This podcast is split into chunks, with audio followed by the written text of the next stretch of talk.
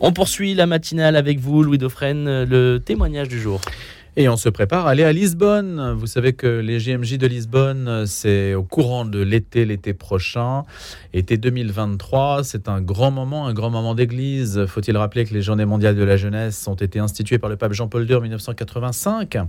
Au départ, il y avait des dizaines de milliers de jeunes, certes, mais aujourd'hui, ça draine des millions de personnes. Hein. Et alors, on va voir évidemment ce qu'il en est des Français, des Parisiens en particulier pour ces JMJ édition 2023. Je précise qu'il faut s'organiser quand même au plus tôt. Dès maintenant, vous avez la possibilité de payer moins cher si vous vous inscrivez avant le 31 janvier, si vous intégrez donc un groupe. Et puis il y a plusieurs formules. Est-ce que j'y passe trois semaines, deux semaines, une semaine? La semaine où le pape sera à Lisbonne, ça sera début août, du 1er au 6 août. On va faire un point global à 200 jours des GMJ avec notre invité ce matin qui nous accompagne pour tout nous dire sur cet événement. C'est Lucille de la Serre qui est avec nous. Elle a 28 ans, elle est chargée de mission GMJ pour le diocèse de Paris. Bonjour Lucille de la Serre. Bonjour à vous, merci de m'accueillir. Je suis très heureuse d'être ici. C'est votre première expérience radio en plus Oui, oui, tout à fait. Soyons du genre. Bon, bah, c'est bien parce que ça oblige aussi à prendre la parole, à sortir de soi, parce que c'est aussi une exposition médiatique, les GMG. Hein ah oui, oui, tout à fait. Et le pape, euh, le pape François, d'ailleurs, invitait les jeunes à sortir de leur canapé. Voilà, c'est ce que je fais aujourd'hui en venant. Vous êtes sorti tôt de votre canapé en plus. Comment ça s'organise donc? C'est-à-dire, quand je dis euh, il faut s'inscrire avant le 31 janvier, c'est vrai que c'est une, une injonction. Euh, ça permet de faciliter de beaucoup l'organisation de l'événement? Oui, oui, tout à fait. Alors, c'est pas le 31 janvier, mais le 2 février. 2 février quelques jours euh, d'écart. Euh, ça nous permet, euh, nous, de pouvoir organiser tout ce qui est logistique, la nourriture, aussi l'accueil au Portugal, à Lisbonne. le comité portugais a vraiment besoin d'avoir au plus tôt le nombre de pèlerins pour pouvoir s'organiser et organiser un événement pour 500 000 personnes ou pour 2 millions. Ça n'a rien à voir. Donc voilà. On ne sait pas d'ailleurs dans quelle proportion aujourd'hui, on ne peut pas dire. Non, non, difficile à dire, oui. Parce que c'est très décentralisé, les GMJ, ça se vit d'abord partout où l'Église est instituée dans le monde, et puis ça, se, converge en fait vers Lisbonne au dernier moment. Oui, on, a, euh, on propose, nous, euh, au niveau du diocèse de Paris, une semaine de pré-JMJ, c'est-à-dire que on se retrouve au Portugal dans un diocèse d'accueil, où vraiment on est avec les Portugais qui sont là pour nous montrer leur pays, nous montrer comment ils vivent leur foi dans leur diocèse. Euh, avec des activités sportives, de plage parfois, des, sorties culturelles, des veillées de prière ensemble, etc. Et euh, ensuite, tous les groupes euh, parisiens, français et du monde se retrouvent à Lisbonne du 1er au 6 août. Et donc la vie en diocèse, ça commence fin juillet oui, alors nous, nous avons trois formules. La première, la plus longue, commence le 23 juillet jusqu'au 8 août. Euh, nous avons une deuxième formule qui dure un peu moins longtemps de 12 jours, qui commence le 27 juillet et se termine le 7 août. Et nous avons juste euh, la semaine à Lisbonne qui est proposée du 31 juillet au 7 août. Quelle est la différence de prix? Euh, Alors, on est entre des fourchettes de 530 euros et 800 euros. Donc 800 euros la plus longue, la formule 3 semaines, et puis 530 la formule une semaine. Voilà. Nous, au niveau du diocèse de Paris, on propose un départ euh, soit de Biarritz, soit de Paris. Certains groupes ont choisi de partir de Biarritz et d'autres choisissent de partir de Paris. Donc évidemment, le prix aussi est différent euh, si l'on choisit l'un ou l'autre. Combien y a-t-il de groupes à Paris qui organisent euh, les JMJ Lucille de la Serre? À Paris, nous avons une cinquantaine de groupes pour le moment qui se préparent en constituant leur, groupe dans leur paroisse ou en associant deux paroisses, par exemple. voilà, une cinquantaine de groupes. Et donc, les groupes, généralement, c'est un décalque de groupes qui existent déjà, qui ont d'autres activités par ailleurs, ou ce sont des groupes qui se constituent vraiment pour les GMG où les gens ne se connaissent pas? Euh, Parfois, c'est des groupes qui existent déjà. Euh, par exemple, des groupes de, scouts qui euh, veulent partir ensemble et qui partent donc en, restant vraiment ensemble. Mais la plupart du temps, c'est quand même plusieurs groupes de paroisses qui s'associent. Par exemple, il y a des groupes Even qui s'associent avec des groupes de chorale. ou Even, qu'est-ce que c'est? Even, c'est un, un, groupe de, de, prière et de réflexion pour les 18-30 ans. Euh, voilà, qui se retrouvent en général une fois par semaine et euh, qui euh, vivent des temps forts ensemble. Voilà, donc 50 groupes, constitués ou pas constitués. Alors, vous avez dit une chose quand même intéressante à souligner, et puis il faut quand même s'attarder un petit peu dessus, c'est que quand on a 18 ans, parce qu'il faut être majeur pour aller au GMJ, hein, oui. ça c'est une précision, quand on a 18 ans, quand on est entre 18 et 20 ans, c'est pas la même chose que quand on a 23-24. Oui. Voilà, euh, le- L'engagement dans les études et voir la vie professionnelle n'est pas du tout le même. Euh, Il y a un décalage euh, fort. Donc, il y a des groupes qui se constituent en fonction des tranches d'âge et pas nécessairement des lieux. Mais comment le savoir, ça? Parce que Alors, je suis allé sur le site, c'est pas forcément indiqué. Je suis allé sur des. Voilà, il y a le nom des Ouais. groupes, mais il n'y a pas les âges. Euh, c'est vrai que euh, cette année, euh, pour ces JMJ, il y a vraiment une volonté d'axer sur les jeunes professionnels. Donc à Lisbonne, il y aura un accueil spécial pour les jeunes pros avec des, temps pour les 25-35 ans. Mais nous, au niveau de nos groupes, on n'a pas spécialement de, de, différence. on n'a pas de groupe euh, 25-35 ans. Ils sont assez mélangés.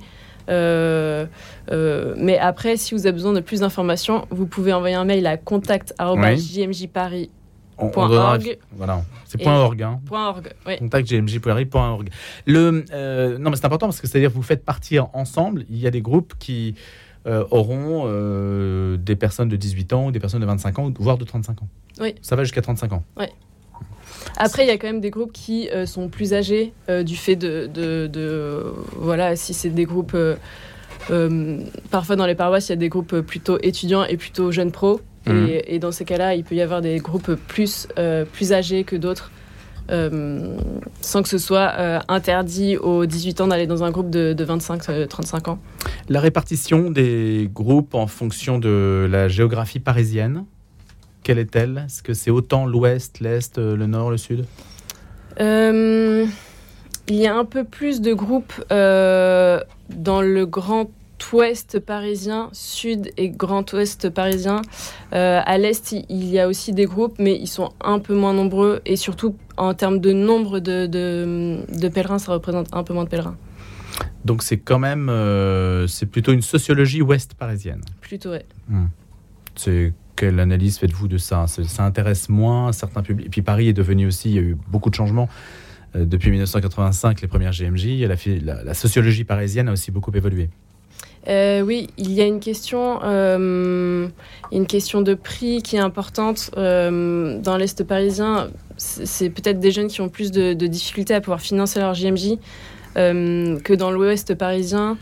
Euh, il y a aussi des, des groupes euh, d'aumônerie assez importants dans l'Ouest parisien qui existent euh, depuis longtemps et du coup qui ont quand même un, une- un dynamisme assez fort. Euh, il a été remarqué aussi que pendant le Covid, ça a un peu euh, diminué les, les forces dans certains groupes, euh, dans, dans beaucoup de, bro- dans beaucoup de groupes. Voilà, ça peut être aussi d'autres raisons. Mm. Qu'est-ce qui coûte cher au GMJ Parce que le, le prix, vous l'avez donné entre euh, grosso modo 500, 530, de 530 à 800. Et d'ailleurs, est-ce qu'on a une aide si jamais on peut pas, si on est jeune et qu'on ne peut pas tout financer? Est-ce qu'il y, a une- il y a un palliatif, il y a une aide, une subvention? Euh, oui, il est possible de demander une euh, subvention euh, soit dans sa paroisse ou soit euh, au niveau du diocèse. D'ailleurs, si vous n'êtes pas en capacité de partir au JMJ et que vous souhaitez aider des jeunes, il est possible de faire un don euh, avec reçu fiscal sur le site des JMJ euh, dans l'onglet euh, Faire un don. Voilà, n'hésitez pas, ça permet à ces jeunes de, vivre une expérience de foi très forte, de lier des liens d'amitié avec, avec d'autres jeunes de leur quartier. Ça permet de, après de faire des jeunes qui puissent s'investir dans leur paroisse et, devenir des, missionnaires, en fait, comme nous, nous appelle Jean-Paul II à, le faire. Voilà, si vous voulez donc aider un jeune à partir au GMJ, c'est possible. hein. donc en allant euh, ainsi sur le site des JMJ, et c'est bah, c'est une bonne idée. Après tout, on peut flécher son don en quelque sorte. On sait que si on donne, ça, ça aidera des personnes à pouvoir financer leur voyage. Lucille de Lasserre, on va écouter l'hymne des JMJ de Lisbonne, l'hymne 2023. On se retrouve juste après.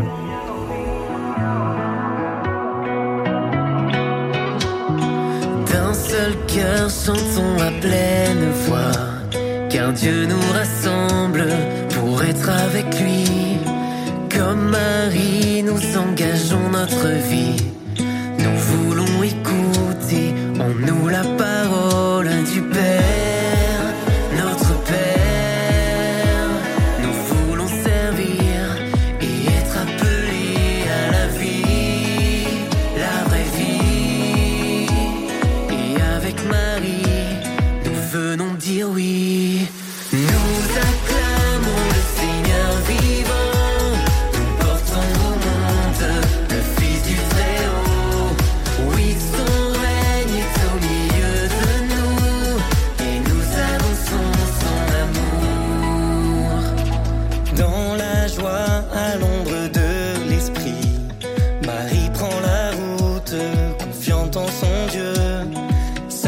cozy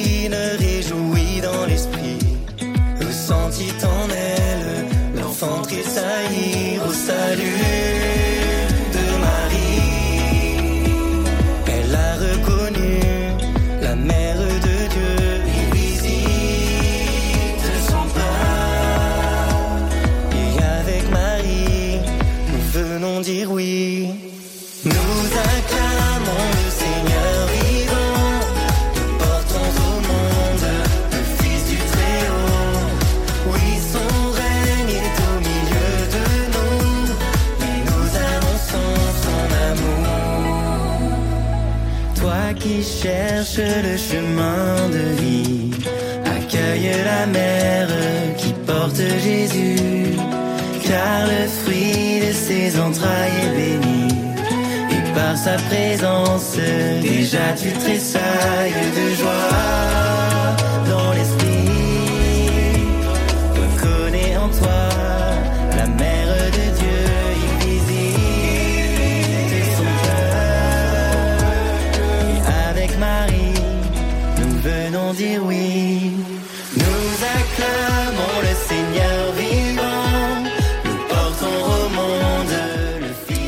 nous acclamons le Seigneur vivant, nous portons au monde le Fils du Très-Haut. Oui, son règne est au milieu de nous et nous annonçons son amour. Ce sont les paroles du refrain de cet hymne des GMJ.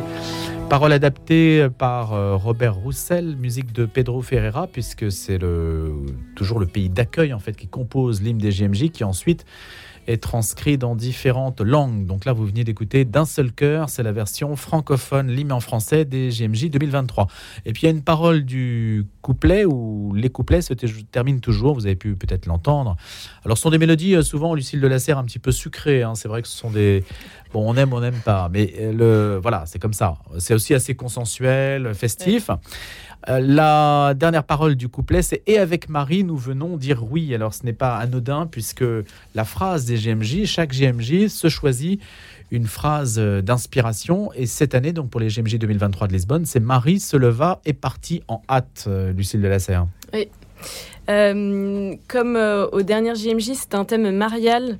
Euh, le, pape François a, vraiment insisté sur euh, la Vierge Marie, la figure de la Vierge Marie, euh, puisque le, Portugal a une dévotion très forte à Notre-Dame de Fatima, que qu'on connaît tous au moins de nom, où ces trois, petits bergers ont vu à six reprises la Vierge Marie en 1917 euh, la Vierge Marie invitait euh, euh, les, personnes à vraiment adorer le, Seigneur. C'était un appel à la conversion. Elle rappelait l'importance de l'Eucharistie et de la miséricorde. Et, vraiment, le, Portugal a cette dévotion très forte à Notre-Dame de Fatima. Et d'ailleurs, nous proposons pour certaines des formules euh, d'aller passer une journée à Fatima euh, durant Ah, ce n'est pas notre- systématique pour tous les groupes. Non, ce n'est pas systématique. Ah, c'est quand même étonnant, ça, Lucille de la Serre, d'aller au Portugal sans aller à Fatima.